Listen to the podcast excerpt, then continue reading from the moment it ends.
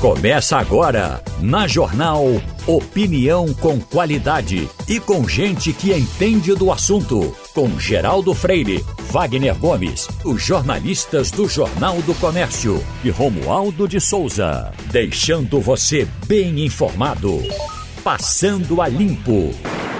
Então, Passando a Limpo está começando. Hoje, na bancada, Wagner Gomes, Romualdo de Souza é, Igor Maciel. Hoje é dia 14 de setembro de 2022. Enquanto a gente ajusta só uma ligação que estamos fazendo, eu tava, uh, tinha separado até para falar disso aqui ontem, que foi aniversário de Geraldo Vandré. Hum. Essa semana, ele completando 87 anos. Então parece que foi ontem que o André estava aí cantando, caminhando e cantando. Não estava só cantando, estava caminhando, caminhando e cantando. cantando. 87 anos. Agora. 87, Geraldo. 87. Em disparada. É. Então, você falando em disparada, Romualdo, era isso que eu queria dizer. É. Nós estávamos entrevistando aqui uh, Jair Rodrigues e ele contando as, como era lidar com uh, o temperamento de, de Geraldo Vandré. E disse que se, quando escreveram Disparada para o festival, ele ensaiou, enlouqueceu, pensou, uh, uh, passou a noite toda no corre-corre. E aí, quando é no, um dia, no dia do festival, horas antes do festival, chega Geraldo Vandré na casa dele. Sou você aqui, Sé, eu vim aqui para lhe fazer um pedido. Ele disse, qual é o pedido? Não vá fazer suas palhaçadas na minha música, não. Aí, ah, rapaz, mesmo assim ele foi, fez e se deu bem. Você se lembra disso, né, Romualdo? Pelo menos do, da, da a, a, do sucesso de disparada no festival, né? Me lembro de tudo isso e conto que o paraibano Geraldo Vandré está morando agora pertinho ali da Vieira Souto, uma avenida paralela no Rio de Janeiro. Está vivendo de algumas economias que juntou na vida e de uma pequena aposentadoria. Lembrando que Geraldo Vandré é, fez muito sucesso, mas tem aquela história, né, Geraldo? No passado a arrecadação que o ECAD repassava para o cantor, o compositor, não era proporcionalmente tamanha como é hoje. E também a apuração era menos rigorosa. Então o Geraldo Vanderé fez muito sucesso, vendeu muito disco, principalmente para não dizer que não falei de flores, mas na prática, pelo que algumas pessoas me contaram, ele está vivendo mesmo é da aposentadoria do INSS. Na corrida presidencial e está inclusive nesse momento aqui na nossa região, a candidata Simone Tebet. Por gentileza, pode nos dizer como é que está o seu corre-corre aqui pela nossa terrinha? A senhora ontem esteve na Paraíba, hoje está em Pernambuco. Como é que estão lhe tratando aqui na nossa terra? Bom dia, Geraldo. Bom dia, bom dia a todos os ouvintes da rádio. É um prazer muito grande falar e estar aqui em Pernambuco, no Nordeste, especialmente quando vejo você fazer uma referência, uma justa homenagem a Geraldo Vandré, que para mim e para minha geração foi um símbolo de resistência. É, não dá para não, não se lembrar da música mais atual do que nunca. Vem, vamos embora, que, que esperar não é saber. Quem sabe faz a hora, não espera acontecer.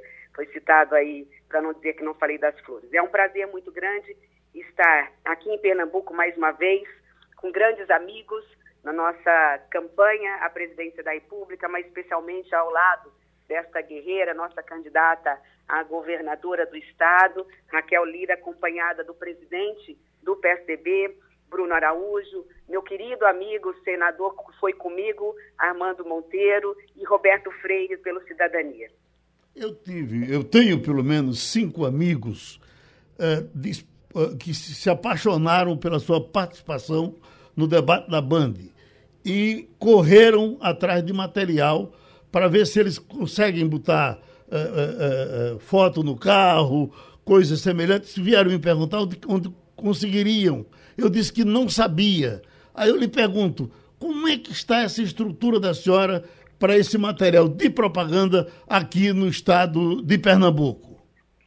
Geraldo, todos os, em todos os estados nós temos um espaço físico que o MDB tem sempre o MDB entregando material. Quando nós não estamos, o PMDB porventura não está junto conosco no, no diretório, no comitê do candidato, no caso aqui da candidata do PSDB, tem material. Então, quem quiser, se tiver, eu tiver o privilégio de poder ter esse material distribuído por essas pessoas voluntárias, só ir no diretório ou, na, no caso, no comitê da nossa candidata Raquel Lira. Senadora Simone Tebet, para conversar com a senhora, temos Wagner Gomes, Romualdo de Souza e Igor Maciel. Vamos chamando o nosso repórter de política, Igor Maciel. Candidata, muito bom dia. Uh, a senhora, é, tanto a senhora como o Ciro Gomes, tem passado nesses últimos dias por um, um, um movimento, um ataque do PT em relação ao chamado voto útil. O PT começou, detectou que metade das suas intenções de voto, metade das intenções de voto de Ciro Gomes é, dizem respeito a votos que poderiam mudar para Lula, e aí eu, eles começaram a investir nisso e no investir nisso eles fazem é, um, um, movimento que alguns consideram que é um desrespeito a, aos, a, aos adversários, um desrespeito à senhora, um desrespeito a Ciro Gomes. Como é que a senhora está vendo esse movimento? Até agora tem surtido mais efeito contra Ciro, menos contra a senhora. Mas como é que a senhora está vendo esse movimento do PT no meio dessa polarização que a gente está vivendo? Igor, é, não é um desrespeito à candidata ou ao candidato não é um desrespeito a Simone ou a Ciro, é um desrespeito ao eleitor brasileiro, ao eleitor do Nordeste, ao eleitor do Brasil.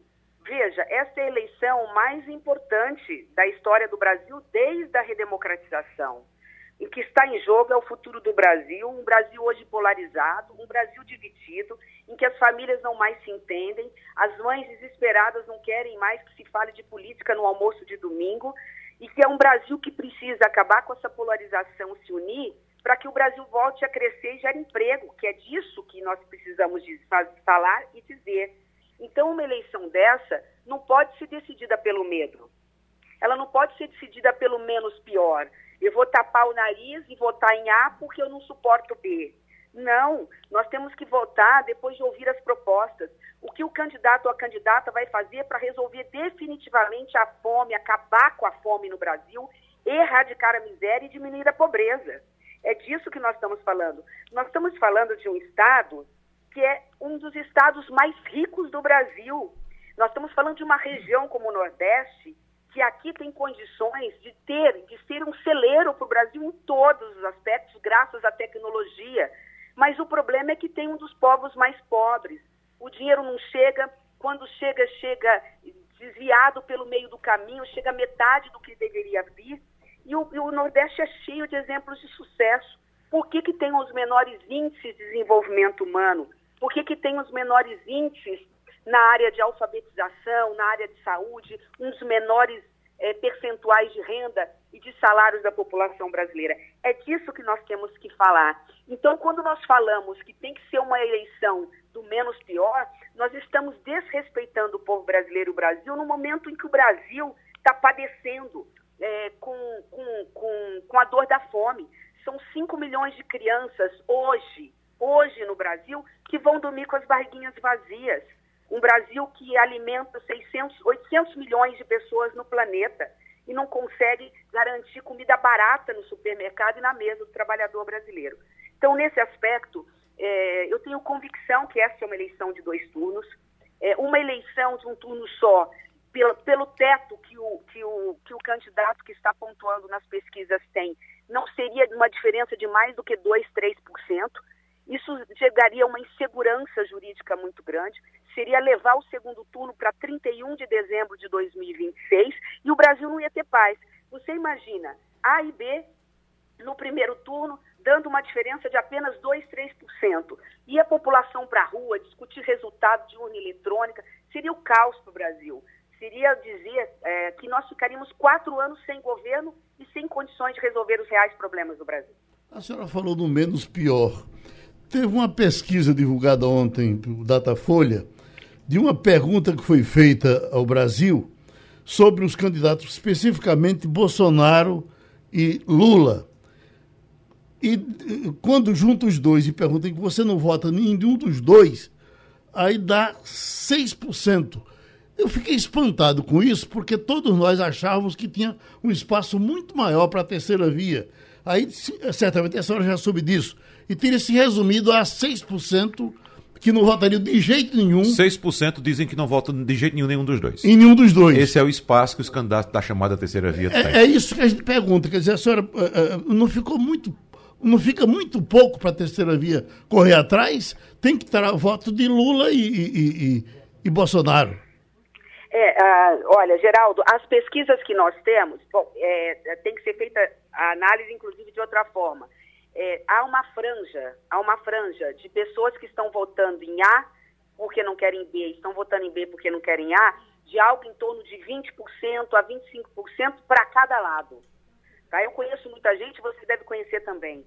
Então, assim, o, o não votar de forma nenhuma não significa que é, votaria necessariamente.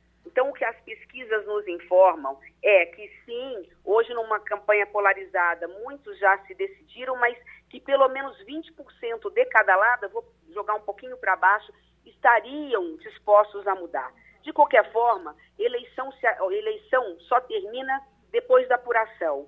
No dia da eleição é o dia que efetivamente o cidadão, com a sua consciência, e apenas ele, vai depositar o seu voto repito, tem que ser o voto da esperança, não pode ser o voto do medo. Por isso que, para mim, é uma alegria muito grande rodar o Brasil, estar aqui no Nordeste, em Pernambuco. Viemos ontem da Paraíba, onde fomos muito bem recebidas. Antes estávamos em Salvador, na Bahia, e já amanhã estaremos em Fortaleza, depois no Maranhão, enfim. E terminamos um pouquinho mais no norte a semana, terminando em Tocantins. Wagner Gomes. Candidata Simone Tebet, nesse esteio ainda do mais ou do menos pior, eu sei que se eu fizer uma pergunta à candidata Simone Tebet sobre o que seria melhor ou, ou o contrário para o Brasil, a senhora vai dizer que acredita ainda na possibilidade de ir para o segundo turno e tal. Mas para cidadã Simone Tebet, para professora Simone Tebet, o que seria pior para o Brasil? A continuidade de Bolsonaro ou o retorno de Lula? Para mim, por convicção, falo como professora, como cidadã, como mulher, como mãe. O pior para o Brasil é ter um dos dois presidentes da República. Não é porque estamos igualando um e outro, é porque um é o outro lado da moeda da polarização. É um Brasil que não vai ter paz. Sem paz, nós não vamos unir o Brasil no propósito de erradicar a miséria, de garantir emprego e renda para a população. Olha, nós estamos nessa eleição, diante dessa polarização, há menos de 20 dias do, da, da eleição e nós não conhecemos os projetos econômicos do, do, dos candidatos, porque a gente fica só falando da polarização, de acirrar quem é melhor, quem, quem é menos pior, para como se o Brasil, como se os problemas do Brasil eh, terminassem com menos pior dia 2 de outubro. Não, eles só recomeçam 1 de janeiro e vem muito mais intensificados. A nossa candidatura é a candidatura da moderação, do equilíbrio, do diálogo, da frente democrática que une os partidos que sempre defenderam os interesses do Brasil. Eu estou falando do MDB, eu estou falando do PSDB, eu estou falando do Cidadania, eu estou falando do Podemos, né? eu estou falando de uma frente democrática que dialoga, com a direita, dialoga com a esquerda, que tem condições de fazer a verdadeira reforma que vai salvar empregos e diminuírem os impostos da população mais carente, que é a reforma tributária, porque ela vai tirar impostos da cesta básica, do, daquele que recebe hoje o Auxílio Brasil, fazendo com que a, a carga tributária seja de uma forma mais, mais igualitária, garantindo ao desburocratizar e ao simplificar, unindo impostos, não num único imposto, que isso é impossível, mas unindo impostos, diminuindo impostos, que o empresário, o comerciante, o prestador de serviços consiga gastar menos com a máquina dele, com o contador, com o administrador, com o advogado, e com isso, na economia, e são dados que estão lá no Senado, tenham condições de economizar 60 bilhões de reais com o custeio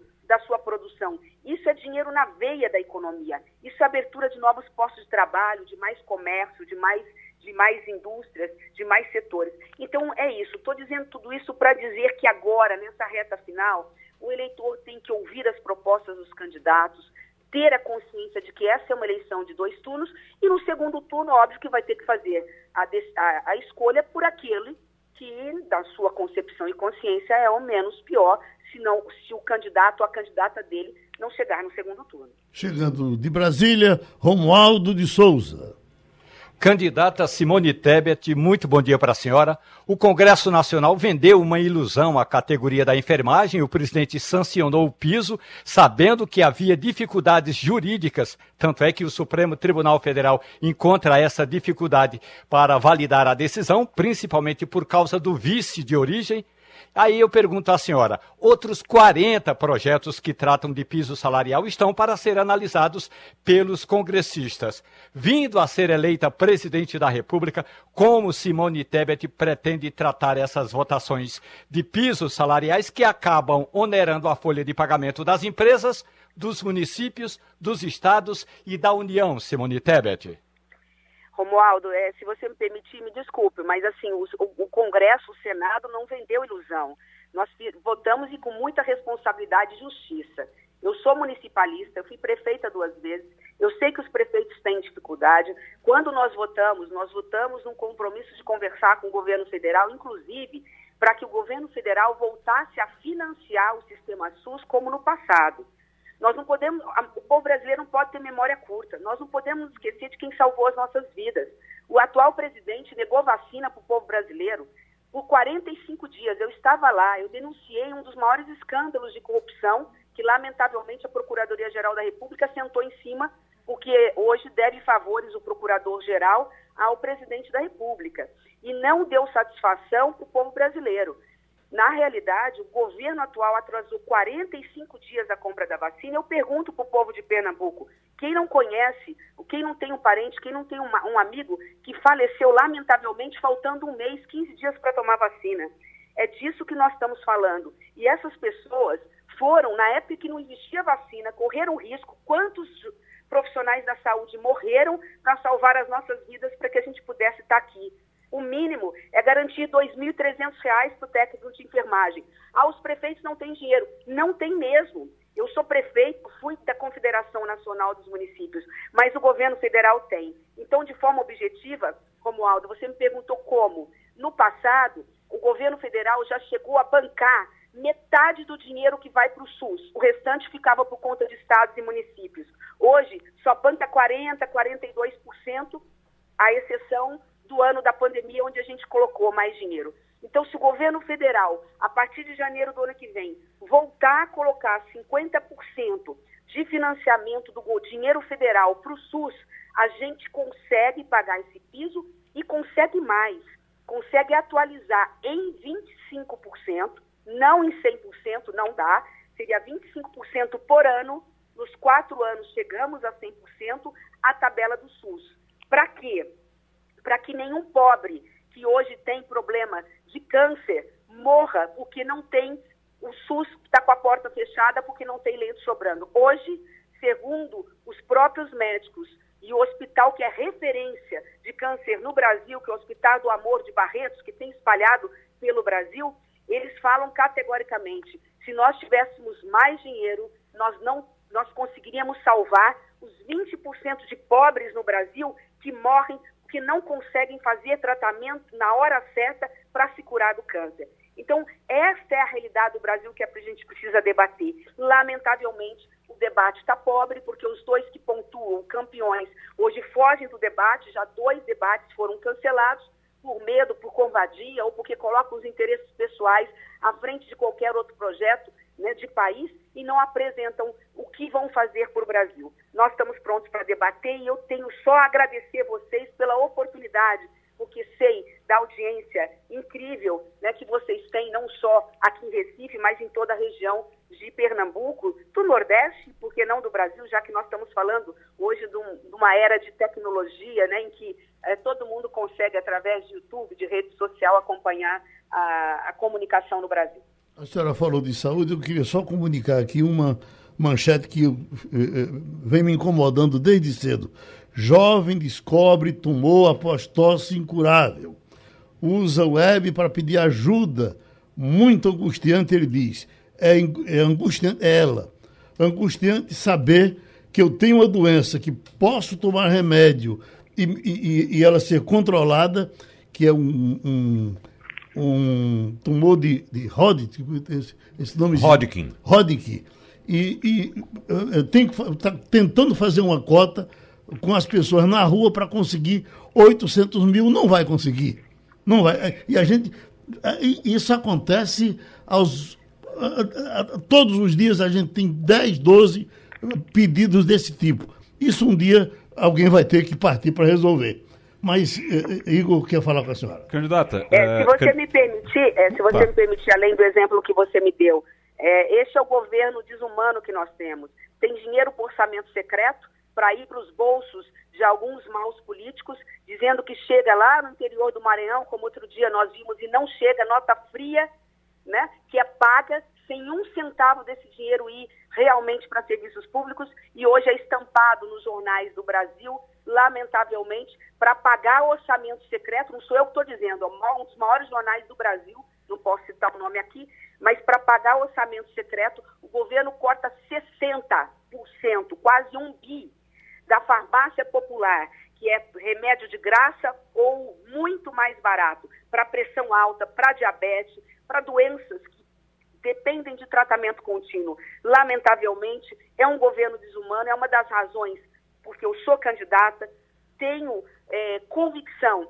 de que o caminho do Brasil, neste momento, é um caminho do centro, do equilíbrio, da moderação, que é a única forma que nós temos de unir o Brasil e dar soluções reais para os problemas reais, como deste menino. Pois não. Igor Marcel? Candidata, a gente está hoje com uma manchete em praticamente todos os jornais eh, sobre o, a fome. Três em cada dez famílias brasileiras enfrentam algum nível de falta de alimentos e passam fome. Esse estudo é da Rede Brasileira de Pesquisa em Soberania e Segurança Alimentar. A gente sabe, é um problema terrível e a gente sabe que isso precisa ser discutido, precisa ser também é, resolvido pelo próximo presidente, seja quem for. Ah, como é que a senhora pretende? Aí eu queria que a senhora me dissesse qual é a medida é, urgente, qual é a medida é, que a senhora tomaria assim que fosse eleita, se a senhora for eleita, assim que assumisse o cargo, qual é a medida que a senhora tomaria para tentar amenizar ou acabar com esse problema que é a fome no Brasil, atingindo hoje 30% da população? Muito rapidamente, primeiro a transferência de renda permanente. O Auxílio Brasil fica, 600 reais é o piso. Nós sabemos que dinheiro tem, ainda que excepcionalmente o ano que vem é um ano excepcional. Eu prego responsabilidade fiscal, mas o ano que vem é um ano que nós vamos ter que ter uma abertura. Isso vai ser votado esse ano para garantir o Auxílio Brasil. Um Auxílio Brasil, mas buscando lá na pronta que os meio milhão de anjos da guarda, que são os nossos assistentes sociais e agentes comunitários de saúde, tenham acesso a essas famílias para ver se as crianças estão vacinadas, estão indo para a escola e para a creche, e buscando esse trabalhador para ser qualificado, essa mulher, para ser inserida no mercado de trabalho. Então, é matar a fome, quem tem fome tem pressa, mas também buscar qualificar esse trabalhador e essa mulher para ela ser inserida no mercado de trabalho. Do outro lado, fazer a verdadeira revolução que ninguém fez no Brasil. Eu, como professora, assumi esse compromisso, é um juramento que eu fiz em nome das minhas filhas. Não é possível o Brasil não pode enfrentar nova guerra, pandemia, nessa mesma situação de quase 40% dos nossos jovens fora do ensino médio.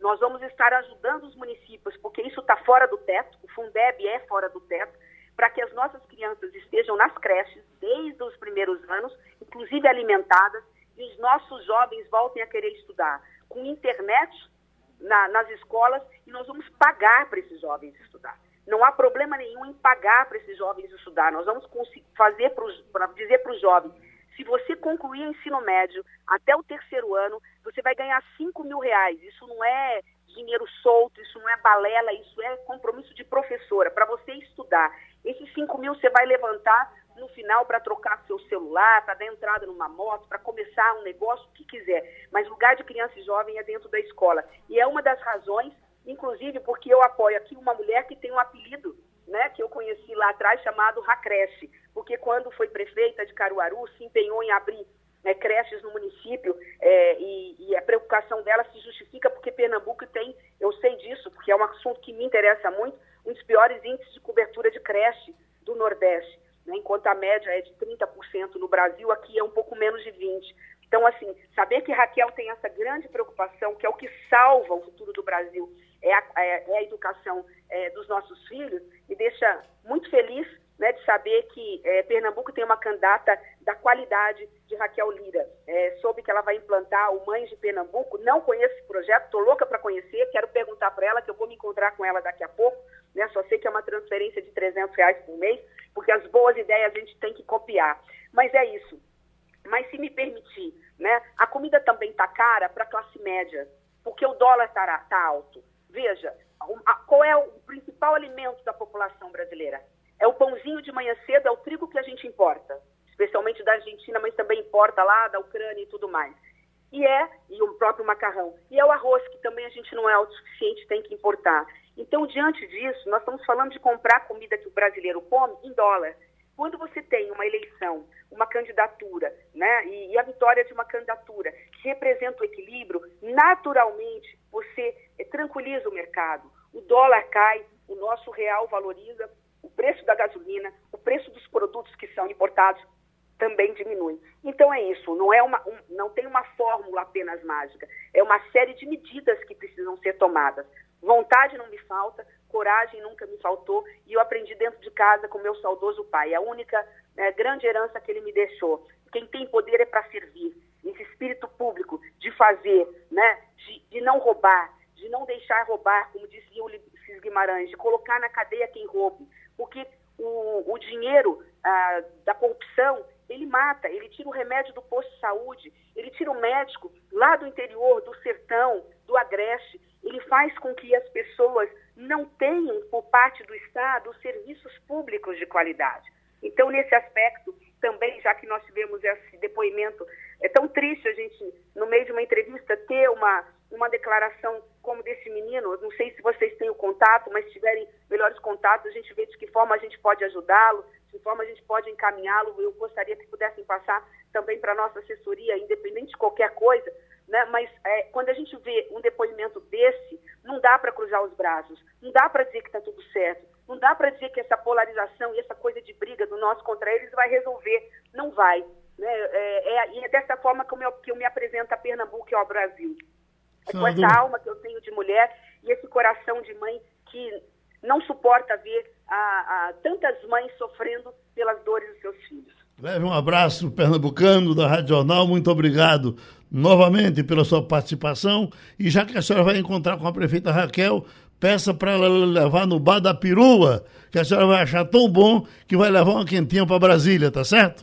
Bar da perua, combinada. Estou chegando aqui no Porto Digital e depois, se me permitir apenas fazer aqui uma, uma referência, eu fui, acabei na correria não dizendo. Está chegando agora também, já chegou a nossa candidata a vice-presidente da República, é, Mara Gabrilli, senadora. Ela é uma pessoa com deficiência, ela é tetraplégica e ela no período da Zika, ela tem um instituto e que ela cuida de pessoas com deficiência e ela ajudou muito aqui no período da Zika as mães que tiveram filhos com microcefalia. E nós vamos estar na agenda também, que é a nossa segunda agenda de encontro de mães e de crianças com deficiência.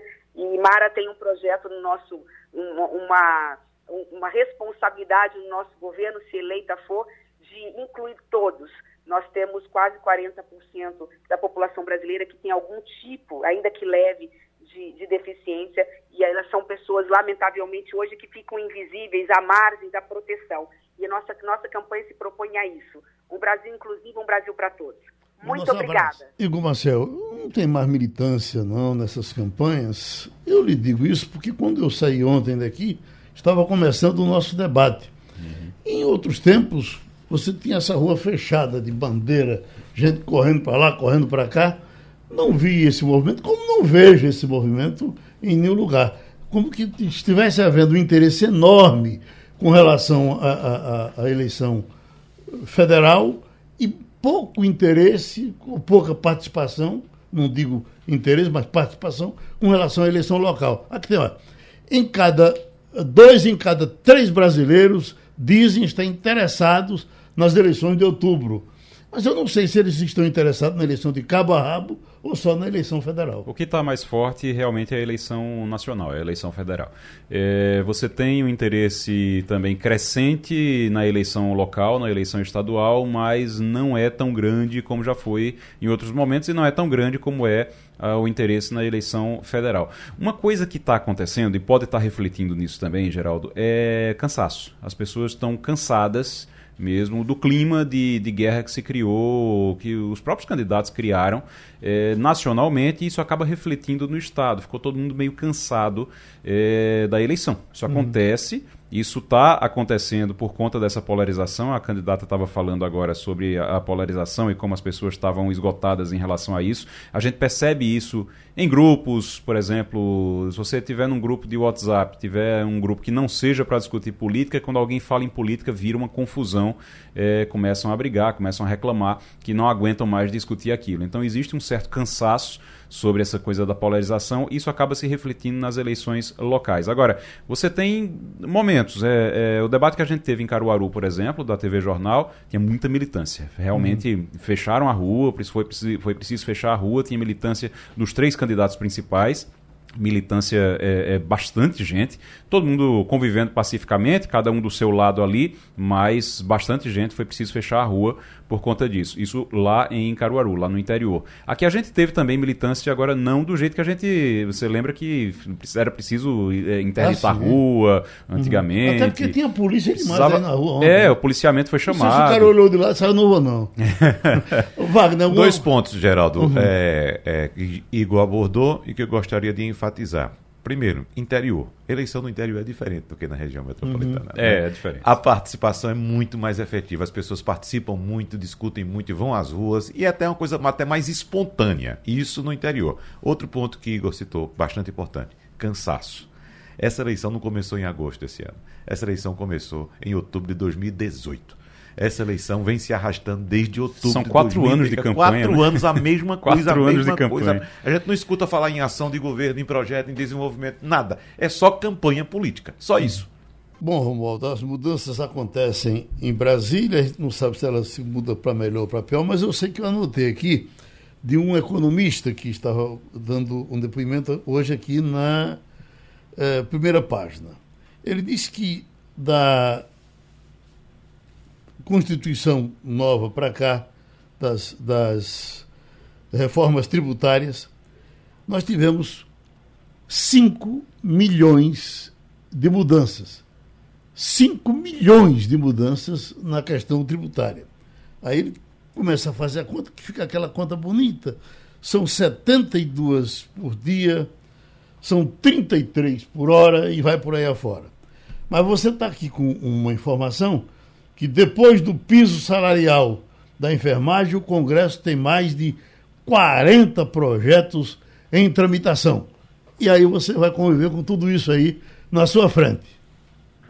Geraldo, a questão do piso salarial de enfermagem está em julgamento no Supremo Tribunal Federal e até ontem à noite, até é, 11 horas e 59 minutos de ontem à noite, estava 5 a 3 para brecar, para brecar esse piso salarial da enfermagem.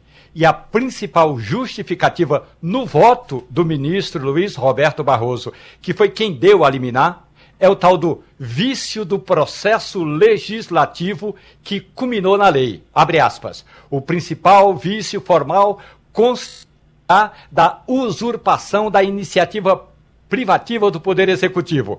Aquilo que a gente já discutiu aqui. Somente o Poder Executivo é que pode tratar de piso salarial. E essa proposta do piso salarial da enfermagem foi apresentada pelo senador Fabiano Contarato, do PT do Espírito Santo. Não estamos discutindo importância se o enfermeiro, se a enfermagem merece ou não merece. Todos sabemos que merece. A questão é: o placar está 5 a 3. Ricardo Lewandowski, Alexandre de Moraes, Dias Toffoli, Carmen Lúcia e o próprio Luiz Roberto Barroso votaram para brecar esse piso justamente por essas condições.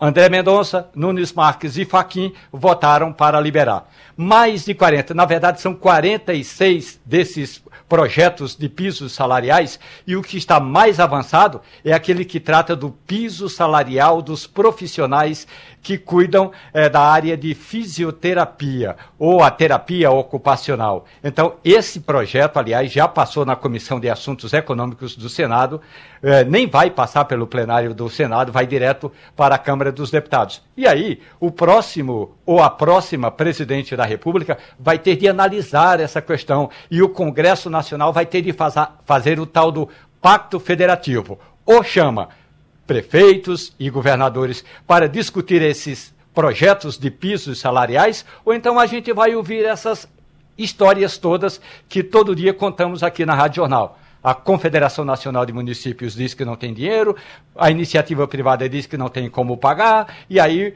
as alternativas são diminui, desonera eh, a folha de pagamento, diminui o imposto. Mas se, diminuir o imposto que as empresas pagam, vai diminuir o recurso que o Estado, que a União, paga para estados e municípios. Ou seja, Geraldo, é uma bola de neve que ou se discute lá na origem de onde vai tirar o recurso, ou cada vez que aprovar um piso, o Supremo vai ter de ser chamado. Quem de vocês viu uma entrevista ontem, repetida algumas vezes, do presidente Bolsonaro?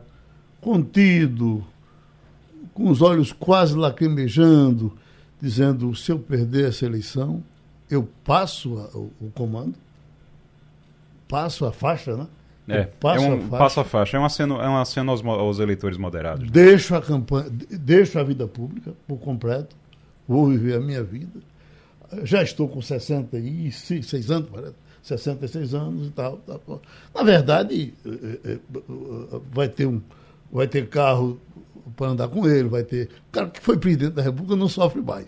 Não é verdade? É. Mas ele parece que, que é, é, é, é, uma coisa totalmente diferente. Eu não sei o que ele dirá amanhã nem depois. Mas naquela hora você diz, poxa vida. É porque existe uma. Um, a, a campanha de Bolsonaro detectou nas pesquisas, nas pesquisas que eles fazem, é, que, e é algo real. Ele tem que, que amolecer. Ele cai, é, ele cai porque o que é que acontece? Ele se fortalece com o grupo que ele já tem, com os eleitores uhum. que ele já tem. Então ele vai para um evento como o 7 de setembro, junta bastante gente, mas é o povo dele ali, são os bolsonaristas. Ele fala para aquelas pessoas ali e ele é, fortalece o voto daquelas pessoas. Uhum. Beleza, mas ele não cresce, ele precisa crescer. Se ele está em algumas pesquisas mostrando uma média de 10 pontos do primeiro colocado, ele precisa crescer. Para crescer, ele tem que falar, é, como a gente diz, para fora da bolha bolha. Uhum. Quando ele fala, para falar para fora dessa bolha, a, a campanha dele, a equipe de campanha dele detectou que ele precisa ser mais moderado. Quando ele fala em ruptura, quando ele fala em. quando ele dá a intenção de um golpe ou quando ele reclama das urnas, uhum. ele perde voto fora da bolha. Então ele precisa amenizar, ele precisa ficar mais tranquilo. Ele está tentando fazer isso. Não é fácil para ele, ele, não, mas ele está tentando fazer isso. Ele construiu uma encruzilhada e entrou na própria encruzilhada. Porque ele instigou tanto essa base a qual Igor se referiu, que quando ele tenta ser moderado, ele perde essa base. É. Essa base começa a reclamar. Uhum. Então, para ele não perder a base, ele volta. Uhum. Entendeu? Aí fala para a base de novo. O pessoal que, que é, é. Pé, pé, no bucho, mão na cara, reclama. É, exatamente. O que aconteceu nesse, nessa entrevista que você está se referindo aí, Geraldo, é um efeito da pesquisa IPEC mas é um efeito tardio, ou seja, é uma solução tardia. Ele agora aparece, tenta aparentar um moderado, mas dá tempo? Né?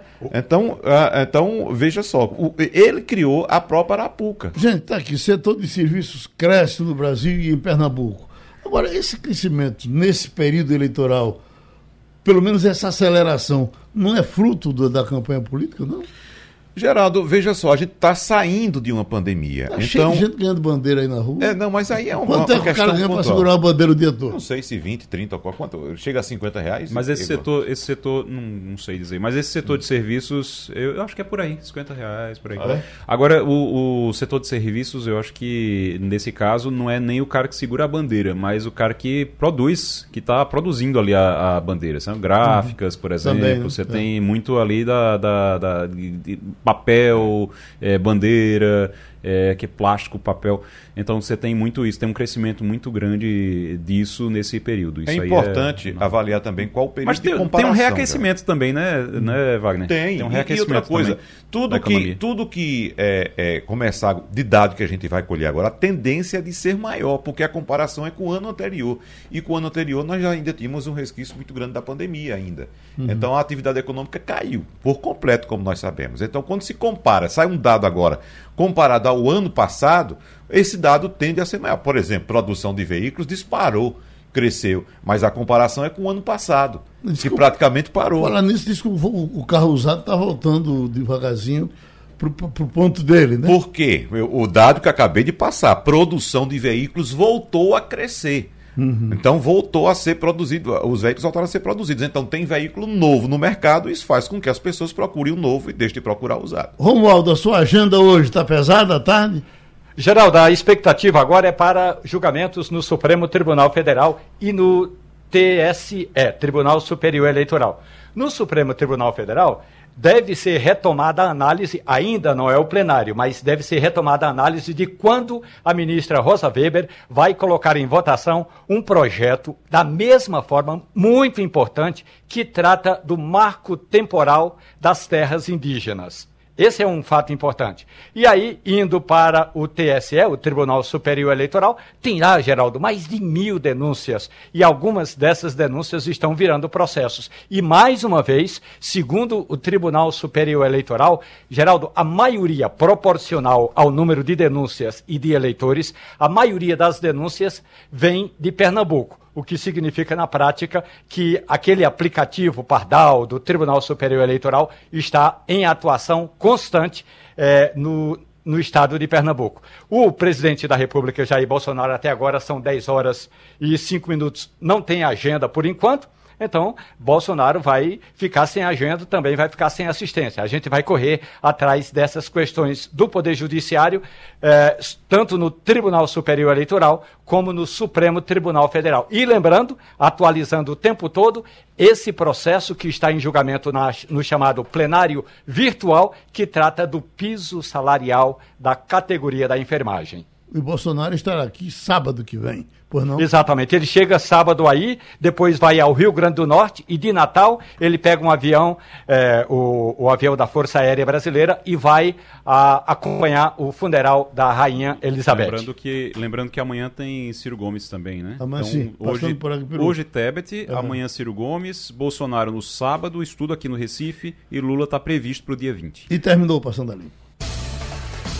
A Rádio Jornal apresentou opinião com qualidade e com gente que entende do assunto. Passando a limpo.